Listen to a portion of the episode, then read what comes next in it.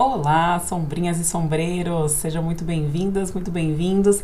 Eu sou a Tati e esse é o A Sombrinha no Vento, meu canal e podcast para ler capítulo a capítulo toda a obra de Carlos Ruiz Zafon. Coloquei aí então, é, como sempre, uma fotinha do Zafon para vocês verem como era a cara dele. Infelizmente ele já é falecido. Quem ouviu os primeiros episódios já falei sobre isso. É, se você não ouviu, volta lá e escuta o episódio zero. É um episódio somente de podcast, então você acha em qualquer dos, dos agregadores principais. Tem no Spotify, tem no Apple Podcasts, enfim. Qual você preferir? Se, se você não achar lá, me avisa que eu vejo como eu faço para colocar no seu agregador favorito para ficar mais prático para você. Bom, é, esse é o segundo episódio já. A gente já leu a introdução do livro, então agora vamos ler o primeiro capítulo. A gente vai entrar na primeira parte. E estamos lendo A Sombra do Vento. Tá aí a capa do livro também, para você saber qual que é. E se você é, não, não sabe, enfim, ficou curioso por que, que a gente está começando pela Sombra do Vento e não pelo primeiro livro que o Zafon escreveu, é, volta lá e ouve o episódio zero, episódio que eu falo um pouquinho sobre o Zafon, a vida dele e tal, a obra dele e por que, que a gente vai começar pela Sombra do Vento. Mas, sem mais delongas, vamos lá então começar o nosso episódio. Só lembrando então que você consegue acompanhar os episódios via YouTube. Então fica o vídeo lá e tá o, o áudio é exatamente igual ao do podcast. Só que no vídeo você já vai vendo o, as imagens conforme eu vou passando aqui para vocês, tal. Então você consegue acompanhar só por um por uma coisa só, digamos, né? O YouTube você já consegue o som e a imagem juntos. E se mais se você prefere o podcast, você pode também procurar em qualquer dos seus agregadores favoritos, como eu já falei, e aí você consegue acompanhar ouvindo o podcast e buscando o post do, do Instagram, eu sempre faço um post também, coloco todas as imagens que eu tô colocando aqui no vídeo, vão estar lá no Instagram para vocês poderem ver e terem a jornada completinha também. Então, como você preferir, fica à vontade e vamos lá. Então a gente vai para a primeira parte do livro, que cobre os anos de 1945 a 1949, e é uma parte que o Zafon chamou de Dias de Cinza. Então hoje a gente vai falar sobre o capítulo 1 do livro. Ah, lembrando sempre que é, aqui é sem spoilers, tá bom, gente? Então, se você for ouvindo os episódios na ordem, não vai ter spoiler nenhum, porque cada episódio vai tratar somente do que veio antes no livro e do próprio capítulo. Então, pode ficar tranquilo, se você está lendo pela primeira vez, pode ler o capítulo, vir aqui para ver o vídeo ou ouvir o podcast e eu sempre recomendo que você leia com o livro na mão, para você ir buscando também e relembrando, você vai meio que lendo junto aqui comigo também. Mas claro, se você não gosta de tomar nenhum tipo de spoiler, eu sempre recomendo que você leia o capítulo antes de vir é, ver o episódio tá? Mas assim, se você quiser ver o episódio antes, também fica bacana, porque conforme você for lendo, você já vai lembrando, nossa, ah, é verdade, esse lugar aqui, você já liga com a foto que eu, que eu coloquei, ou ah, essa pessoa que ele tá falando, eu já sei quem é. Então as duas experiências ficam legais, mas eu, como boa bibliófila, recomendo ler o capítulo, assistir o vídeo ou ouvir o podcast, como você preferir, e voltar para ler o capítulo novamente. Mas, gente, vocês, né? Todo mundo faz como quiser. ah, vamos lá então para o resumo do capítulo. É, só relembrando rapidinho, então, né, que no primeiro capítulo o, Dan, o pai do Daniel leva ele para conhecer o cemitério dos livros esquecidos. E lá ele acaba escolhendo para levar para casa para ser o guardião do livro A Sombra do Vento. Então, como eu já comentei no, no episódio 1, é, a gente não está lendo A Sombra do Vento. A gente achou que a gente estava, mas a gente não está. A Sombra do Vento é esse livro fictício aí, né? Um livro dentro do livro e escrito pelo Julian Carax. Então, enfim, isso foi o, o, o, a introdução, tratou sobre isso. Então, vamos agora para o resumo do capítulo 1. O Daniel, ele ficou encantado com A Sombra do Vento. Ele leu assim em um dia, acho, se não me engano. Ele leu de uma enfiada. E aí ele ficou muito encantado com aquele autor, com Julian Carax, e ele foi perguntar para o pai dele, que é dono de livraria, portanto um livreiro super experiente, que conhece a maioria dos livros que estão ali no mercado. Então ele vai perguntar para o pai se ele conhece esse autor. E o pai até para surpresa dele mesmo, diz que não, que nunca ouviu falar desse autor, não conhece esse livro. E aí o Daniel também fica super espantado. Nossa, como assim? Se meu pai não conhece, meu Deus, como pode? E aí os dois ficaram intrigados e o pai dele, do Daniel, então, resolve levar ele para conversar com o Gustavo Barceló, que é um outro livreiro, ele é especialista em livros raros. Então ele fala: Bom, esse livro eu acho que deve ser raro, né? Nunca ouvi falar, então com certeza o, o Barceló vai saber dizer, vai provavelmente vai conhecer, já que ele é especialista em raridades. E aí eles vão lá até um, um café, que eu já vou falar daqui a pouco para vocês, encontrar o Barceló. E aí o Barceló reage de uma maneira assim que o Daniel percebe que ele estava fingindo que estava desinteressado, mas que deu para ver o olhinho brilhar ali. Então o Daniel já ficou com aquela pulga atrás da orelha. E aí o Barceló, como quem não quer nada, fala pro Daniel: "Ah, olha, eu te ofereço aí, acho que é 200 pesos que ele que ele ofereceu pelo livro". E era uma soma, uma soma alta ali para época. Não achei exatamente quanto valem 200 pesos, mas enfim, ele no próprio livro ele já fala, era uma soma alta para época. E aí o Daniel fala não, porque o Daniel vai ser o, o, guardião do livro pro resto da vida, então ele não pode vender aquele livro, né? Ele pegou ali no cemitério dos livros esquecidos e aquele vai ser o, o tesouro dele, ele não vai vender. Então ele ele diz que não, e aí o Barceló fica meio assim, mas vai fazer o quê, né? Aceita e fica por isso mesmo. E o Daniel fica super intrigado, então, de por que será que o Barceló deu aquela fingida que não estava interessado, mas ao mesmo tempo faz uma oferta pelo livro com dinheiro alto. E assim termina o nosso capítulo. Uh, e assim que começa o capítulo, agora já vamos entrar mais nos detalhes, ele, o Daniel começa a folhear o livro, né? O próprio pai dele folheia quando ele pergunta sobre o livro. Opa, desculpa. para quem está só ouvindo o podcast, que eu passei aqui uma imagem antes. então tô voltando. É, vamos lá. É, o, quando o Daniel pergunta para o pai se ele conhece, o pai pega o livro e começa a procurar as informações. Então ele procura de qual editora que é, que ano que foi publicado, esse tipo de coisa. E aí ele cita duas editoras que são editoras fictícias, tá bom, gente? Às vezes o, o Zafon ele coloca muitos elementos de, de reais mesmo, lugares que existem, pessoas que existem ou existiram, enfim. Mas essas duas editoras que ele cita são editoras fictícias, que é a editora Cabestani, que é a do livro que o, que o Daniel e o pai dele estão ali na mão. É um livro da editora Cabestani. E durante o livro a gente vai descobrindo mais sobre essa editora. Mas o pai do Daniel também vê ali pelo livro que essa edi edi edição da Cabestani não é a primeira edição. Que na verdade o livro originalmente foi lançado na França por uma editora de Paris, que chama Galiano e Neuval. Essa editora também a gente descobre um pouquinho mais, mas ela não é tão tanto o foco. A gente vai descobrir muito mais sobre a Cabestani durante o livro.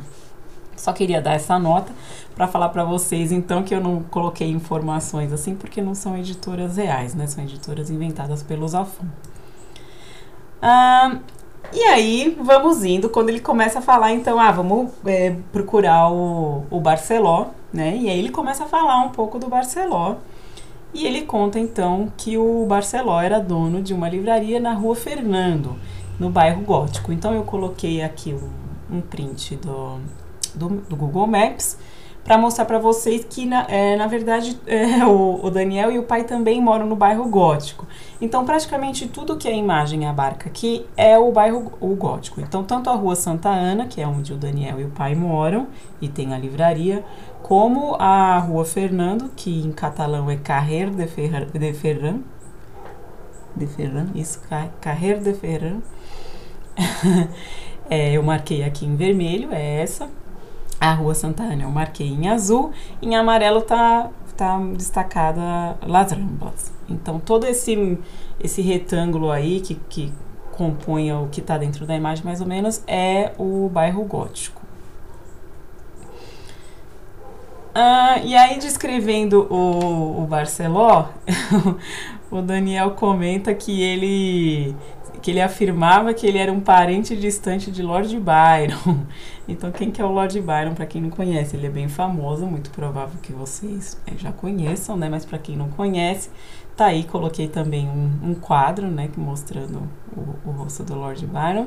Ele foi um poeta britânico que viveu de 1788 a 1824. Não viveu muito, né? Morreu jovem. E ele foi uma das figuras mais influentes do romantismo. Então, muitas vezes ele é descrito como extravagante, levou uma vida de excessos, então, enfim, né? Bebia, eh, fumava, acho que era até um dos primeiros autores a descrever os efeitos da maconha. Então, assim, vivia daquela forma bem boêmia, digamos assim, né? Então o, o Barceló é todo assim também romântico, se vestia como um dandy do século XIX e tal. Então ele afirmava aí que ele era um parente distante de Lord Byron. Mas até o Daniel faz uma brincadeira falando que, embora, embora ele fosse natural de Caldas de Montbui, que é uma cidadezinha pequena, pacata, assim, né? Ele faz essa brincadeira. Ah, ele estava achando lá que era parente de Lord Byron, mas ele vinha lá do interior. Imagina que ele ia ser parente do Byron. Então, coloquei aí também algumas informações sobre Caldas de Montbui. E ah, então ela fica distante aí 30 quilômetros de Barcelona. Eu coloquei um print do mapa aí, circulei Barcelona e coloquei um pin no, em Caldas de Montbui para vocês verem mais ou menos a distância. Fica bem, sim, meio que 90 graus para cima de Barcelona, distante 30 quilômetros. É, a população, em, né, pelo censo de 2018 lá que eles fizeram, tinha 17.449 habitantes. Então, uma cidade assim bem pequena, né? Nem 20 mil habitantes, uma cidade pequena realmente. E assim, turismo tem umas termas romanas e fontes de água quente natural. É, coloquei aí uma, uma foto também das, das termas romanas. Ah, e onde que eles vão encontrar o Barceló para ter essa reunião e perguntar sobre o, o livro, né? Eles vão ao Els Quatro Gats, que eu coloquei a foto também para vocês verem aí dessa esquina. Tá aí, tem um prédio bem bonito e ele fica aí embaixo. Pega essa esquininha toda. E eu coloquei também o print do mapa para mostrar como ele fica bem próximo da, da casa do Daniel e do pai dele. Coloquei aí em vermelho a marcação da Rua Santana e o PIN no As Quatro Regatas. Então você pode ver que você precisa andar só um pouquinho, já tá lá, é bem pertinho. E o que é o As Quatro Regatas? É uma cervejaria e cabaré que foi inaugurada em 1897 e foi um dos núcleos principais do modernismo catalão. Então fica, reunia muito artista, então tinha é, exposições de arte, sarau, é, concertos de música, era aquele núcleo boêmio, assim, artístico, se reunia aí no Os Quatro Gatos. O nome da casa é, era uma referência ao bar Le Chat Noir, em Paris, é, que quer dizer o gato negro, em francês e também uma piada sobre o possível escasso número de clientes, né? Então eu, eu acho é, bacana ler é, obras que são originais em espanhol, porque muita coisa é, fica muito próximo do português, né? Então para mim em português esse bar chamaria os quatro gatos pingados. Né, que a gente diria então os quatro gatos em catalão, né? A gente, como eu comentei, é uma língua muito próxima do português, porque é uma língua também derivada do latim e a gente percebe que quer dizer os quatro gatos. Então seria assim, ah, tinha só quatro, três, quatro gatos pingados lá, então ficava essa piada aí como do, do, número pequeno de clientes, mas que depois nem foi, porque é, muito artista frequentou lá, como por exemplo Gaudí e Picasso, foram frequentadores assíduos lá, e o Picasso, ele realizou a primeira exposição individual dele lá no Os Quatro Gatos. Olha só, gente, fun fact, eu não sabia disso, aprendi fazendo pesquisa aí. Então, aqui você também aprende. Aqui tem conhecimento.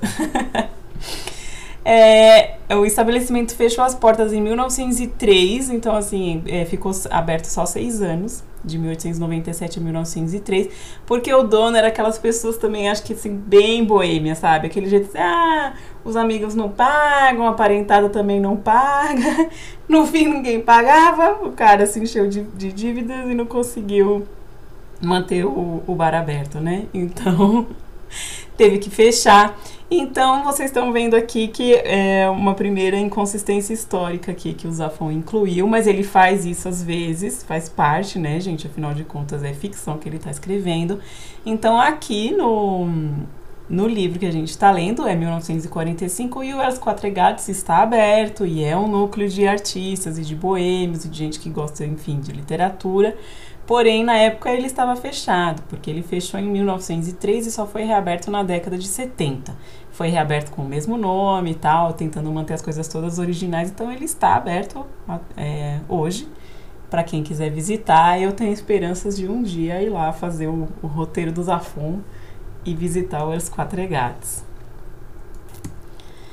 Uh, então ele cita que lá dentro das quatro regadas você ficava meio suspenso no tempo e que o, o tempo se misturava. Então você podia, é, você sentia que tinha ali a presença de vários artistas ao mesmo tempo, né? Então ele cita alguns, eu coloquei até todos juntinhos para o vídeo não ficar tão longo, porque eu também sou meio verborrágica, como vocês devem ter notado. Então coloquei todos aqui juntos, quatro que ele cita, para falar bem rapidinho sobre cada um. Então, primeiro ele cita o Picasso, que acho que todo mundo conhece, né? Um pintor. É, ele viveu de 1881 a 1973, grandíssimo expoente do, da pintura modernista. É, o Isaac Albeniz, que eu não conhecia, mas ele é um compositor lá, é da região, né, da Catalunha. Viveu de 1860 a 1909 é o Federico Garcia Lorca, é, que era um poeta, e por acaso ele foi uma das primeiras vítimas da Guerra Civil. Ainda tem, assim, meio dúvidas de por que ele foi assassinado até hoje, mas enfim, considerado uma das primeiras vítimas da Guerra Civil, porque ele é, foi assassinado em 1936. Viveu de 1898 a 1936, era um poeta. E o Salvador Dali, que também é muito famoso, eu acho que a maioria conhece, ele era um pintor e também, enfim, fez filmes, é uma pessoa bem extravagante e peculiar, como vocês podem ver pela foto aí que eu coloquei, uma fi famosa figuraça. e ele viveu de 1909 a 1989, ele foi um grande expoente do surrealismo tal. E uma, um fun fact que eu descobri aí fazendo pesquisa é de que ele era marquês, eu não sabia disso. então tá aí para vocês saberem. Dali era marquês. Uh, e aí, então, o, o, Daniel e o Barceló começam a conversar, tal, tem uns diálogos muito divertidos que a gente vai abordar mais pra frente nas, nas citações favoritas. Mas aí o, o Barceló cita o Cid, falando que, ah, olha só, agora as pessoas, elas tá complicado, as pessoas têm que trabalhar até depois de morrer agora, né? Ele fala alguma uma coisa mais ou menos nesse gênero, e ele cita, é, vê lá o Cid, né? Então, quem que é o Cid ou Elo Cid? É um personagem famoso aí da, da história barra mitologia espanhola. Então, o nome dele era Rodrigo Dias de Vivar e ele foi um guerreiro que viveu no século XI, então para aí ano é, mil, mil cento e tanto, mil até mil e duzentos, né, século XI. É isso, né, gente? Ai, gente, tô meio perdida, mas enfim, no século XI aí, por volta de, de 1100, Acho que do ano 1000 ao ano 1100, se não me engano. Tá? Vocês me corrijam aí nos comentários depois. E nessa época, a, o que eles chamavam de Espanha, ali ainda, né? Então seria a Espanha, mas estava é, dividida entre os reinos rivais, né? Dos cristãos e dos, dos, dos muçulmanos, né? Os mouros árabes que ocuparam ali por muito tempo, por quase 800 anos ali, toda a Península Ibérica, eles ocuparam especialmente o sul. Então tinha essa, essa rivalidade ali entre os reinos cristãos, que queriam ocupar toda a Espanha, e expulsar o, os mouros do território. E então o Cid, que eles chamavam ele de Cid, o tal cavaleiro, né, o Rodrigo Dias de Vivar, era chamado de Cid. Porque Cid é em, em árabe, em, eu não sei se é árabe exatamente, eu acho que é mais assim turco. Cid é, quer dizer senhor. Então chamavam ele de El-Cid, os próprios árabes chamavam ele de El-Cid. E ele é cercado de lenda, tal, enfim, a história dele. Mas o que tem a ver com o contexto que a gente está falando aqui é porque reza a lenda que ele venceu uma batalha depois de morto. Porque quando finalmente os, os, os muçulmanos, os mouros muçulmanos conseguiram matá-lo, é, Aí os outros cavaleiros ficaram, meu Deus, e agora? Como é que a gente vai fazer? Porque ele era muito temido, né? Então ele era uma, uma figura que trazia muita força ali pro exército. Ele era muito temido pelo, pelos, pelos inimigos deles, né? Então a esposa dele é, mandou amarrar o corpo dele, já falecido lá no cavalo, mandou amarrar, amarrar a espada na mão dele e mandou, mandou ele pro campo de batalha. E aí quando os, os os mouros viram, né, El Cid ali no que eles consideravam morto em cima do cavalo, eles é, ficaram amedrontados com aquilo e aí o exército moro se dispersou e acabou perdendo a batalha. Então essa é a história de que as pessoas têm que trabalhar até depois de mortas. É, e aí, depois de toda a conversa, que ele faz oferta para o Daniel e tal, aí o Daniel fala: Não, eu não quero vender o livro. Eu só quero saber mais sobre o livro e sobre o autor. Aí o Barceló fala: Não, tá bom, então faz assim: você vai me encontrar no Ateneu e lá eu vou examinar esse livro e a gente vai conversar melhor. E o que, que é o Ateneu? É um centro cultural, um centro promotor de cultura que foi fundado em 1860 e está é, lá até hoje. E eu coloquei aí uma foto da biblioteca para vocês verem, uma biblioteca bem bonita. E enfim, o Ateneu ele é sempre citado aí porque é um lugar de, de encontros mesmo das pessoas e até hoje eu acredito porque ele é um centro cultural. Então é um lugar assim de, de encontros, especialmente literários e artísticos. Ah, e aí lá mais pro fim do, do capítulo, eles vão citando, eles, eu vou até ler a frase aqui, porque é uma frase divertida. Então eu vou ler o, o, esse capítulo final, que diz assim. A conversa se desvaneceu lentamente nos murmúrios dos demais colegas de tertúlia, desviando-se para a discussão de uns documentos encontrados nos sótãos de El Escorial, que sugeriam a possibilidade de Dom Miguel de Cervantes não ter sido senão o pseudônimo literário de uma mulherona peluda de Toledo. Ai, gente. Meu Deus, eu morro também. Esse livro, ele, ele faz, ele escreve umas coisas muito engraçadas também. Esse capítulo mesmo eu ri de monte, muito bom. É, enfim, mas o que é o Escorial, né? Onde teriam sido encontrados esses documentos? É um mosteiro enorme, coloquei uma foto aí também para vocês verem. Ele foi construído entre 1563 e 1584, então levou aí, né, mais de 20 anos, 21 anos, né, isso. Não sou muito boa das matemáticas. para construir. Ele fica localizado a 45 quilômetros de Madrid, então já fica bem longe aí de, de Barcelona, né? É, Madrid é bem longe de Barcelona, porque Madrid fica mais ali, mais pro centro da Espanha um pouco. Então fica a 45 quilômetros de Madrid e o nome dele se deve a uns antigos depósitos de escória procedentes de uma ferraria. Escórias é, é na, aí dentro da indústria de ferro, né? É um subproduto da fundição de minério. Então, assim, é, seria meio que o lixo e por isso até que imagino que tem esse sentido de ah, você é a escória da sociedade, porque é meio, né, o lixão, o subproduto.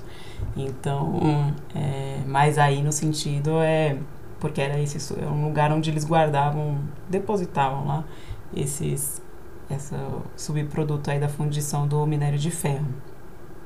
É, e um fato interessante é que a biblioteca do Escorial ela é enorme, tem guarda um monte de tesouros, né, de tesouros literários, e ela funciona, pelo que eu entendi das minhas pesquisas, ela funciona mais ou menos no, nos modos da nossa Biblioteca Nacional, que é cada livro publicado na Espanha é a casa editora tem que enviar um, um exemplar para lá para ficar guardado, né? Claro, né? Não é sempre que, que mandam, não se cumpre muito essa coisa, mas enfim, a gente tenta, né?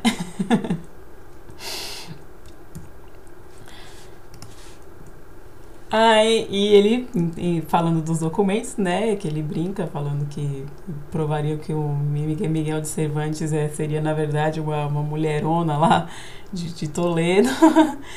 É, vou falar um pouquinho de Miguel de Cervantes, para quem não conhece, ele também é extremamente famoso. Então é muito provável que você conheça. Coloquei aí uma gravura para a gente ver como era a carinha dele. Ele viveu de 1547 a 1616 e foi um romancista, dramaturgo e poeta aí, espanhol.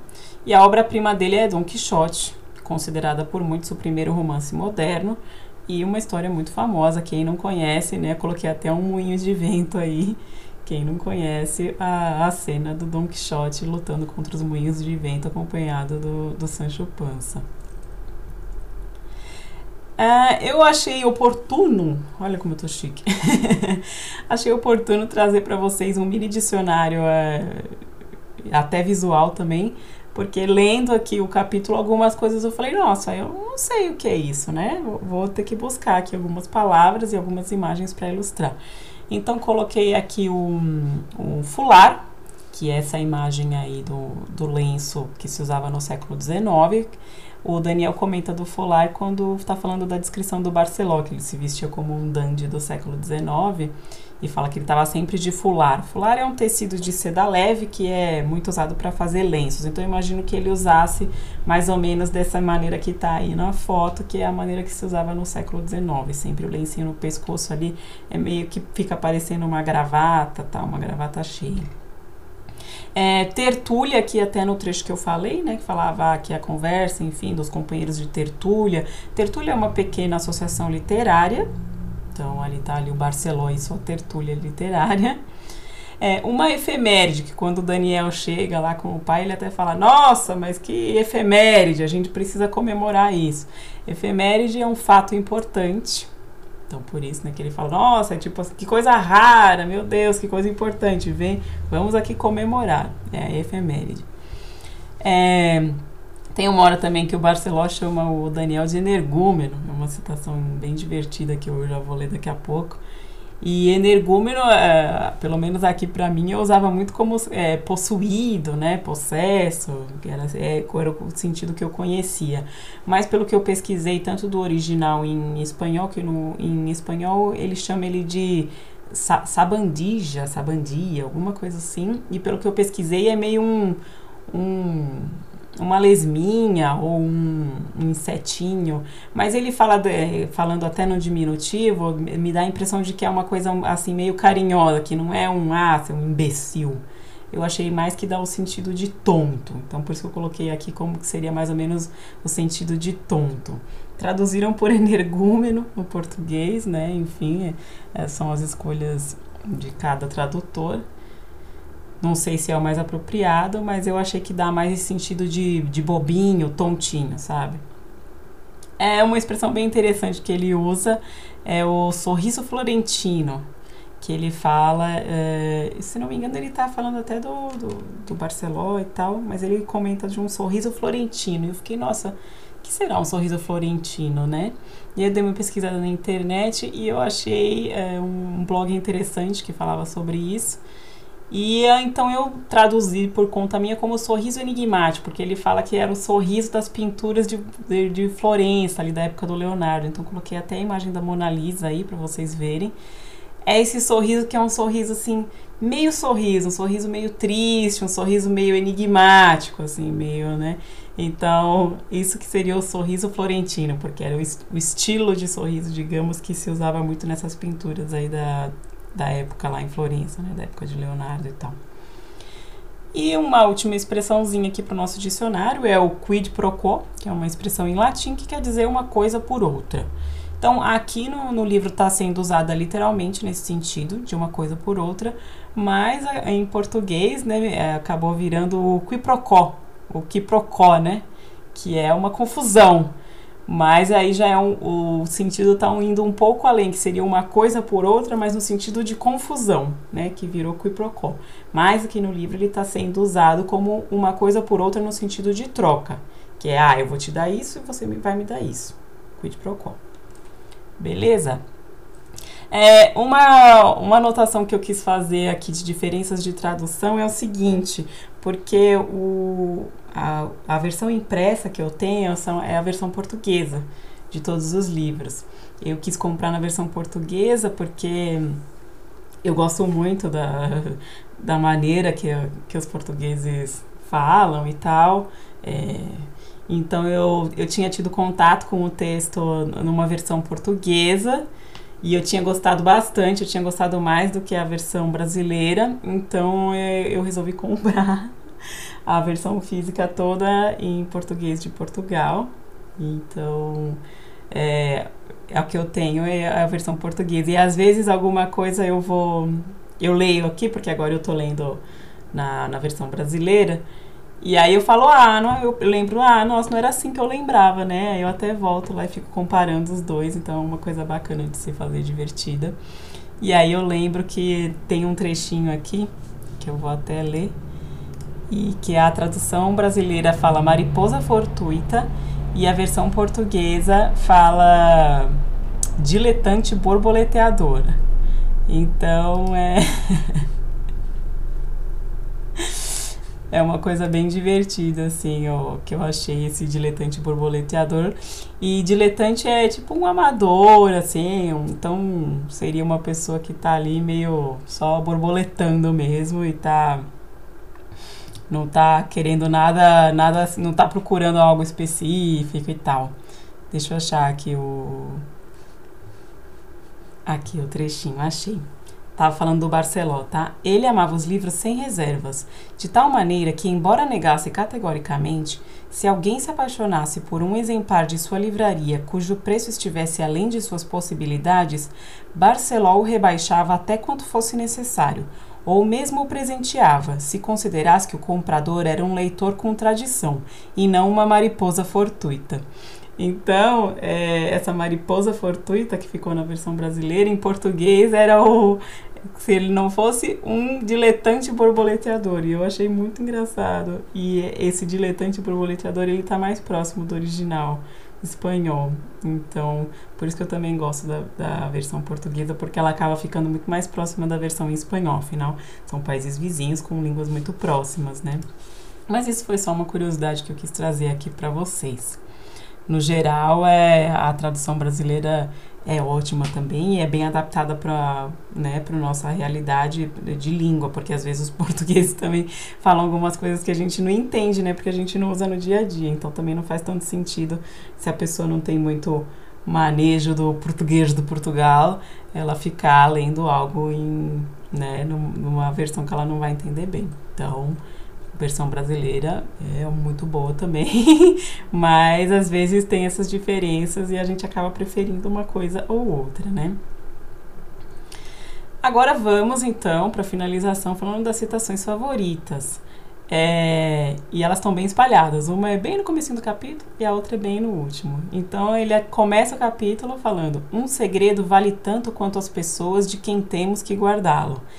E é, é, tão verdade, assim, ele, o Zafon ele consegue expressar é, coisas que você nunca tinha pensado nisso, e ele expressa ali, você fala, meu Deus, isso é muito verdade. É, talvez fique meio enigmático assim, e, e você precisa parar para pensar um pouco, mas o que, que isso significa, né? Digamos assim, um segredo que você precisa guardar, por exemplo, de pessoas que você não conhece, é um segredo que não vale nada, porque se você pode contar para sua mãe, para seu pai, para seus irmãos, para seus amigos, e você só não pode contar para o cara que está do seu lado no metrô, é um segredo que não vale nada, né? Tipo, é o quê? É o seu endereço que você não pode contar para a pessoa que está do seu lado. Então, assim, é um segredo que não vale nada, né? Agora, um segredo que você tem que esconder, digamos, por exemplo, do seu pai, da sua mãe, da sua esposa, do seu esposo, namorado, é um segredo que ele é um segredo ali valioso, né? Então, é esse que fica o sentido, de um segredo vale tanto quanto as pessoas de quem temos que guardá-lo. E eu achei uma frase muito, muito bacana, muito real e muito safoniana. e depois, durante o diálogo do Barceló com o Daniel, tem um. O Barceló fala pro Daniel que é essa frase muito engraçada, porque ele pergunta: Quantos anos você tem? Aí o Daniel responde: Ah, eu tenho quase 11. E aí o Barceló responde: então 10. Não coloques mais anos, energúmeno, que a vida já se encarregará disso.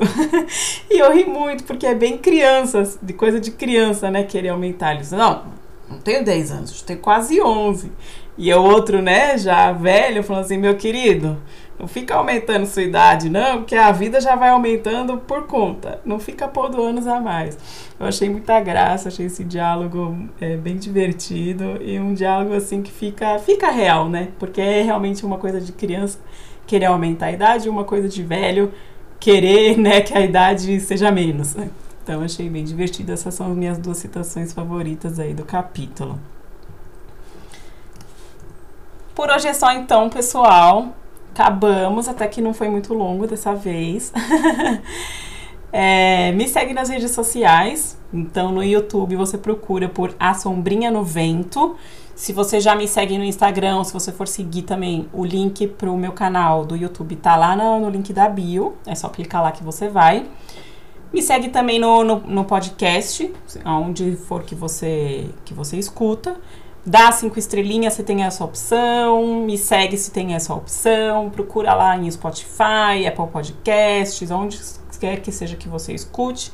E prestigia a gente aí, ajuda nós. me segue no Instagram também, é arroba assombrinha no vento. E no Twitter também, que é arroba sombrinhavento. É, é isso, então, gente, como sempre, foi um prazer imenso estar aqui com vocês, compartilhando esse amor aqui pela obra do Zafon. E até a próxima. A gente se vê muito provavelmente semana que vem. Tchau, tchau. Um beijo.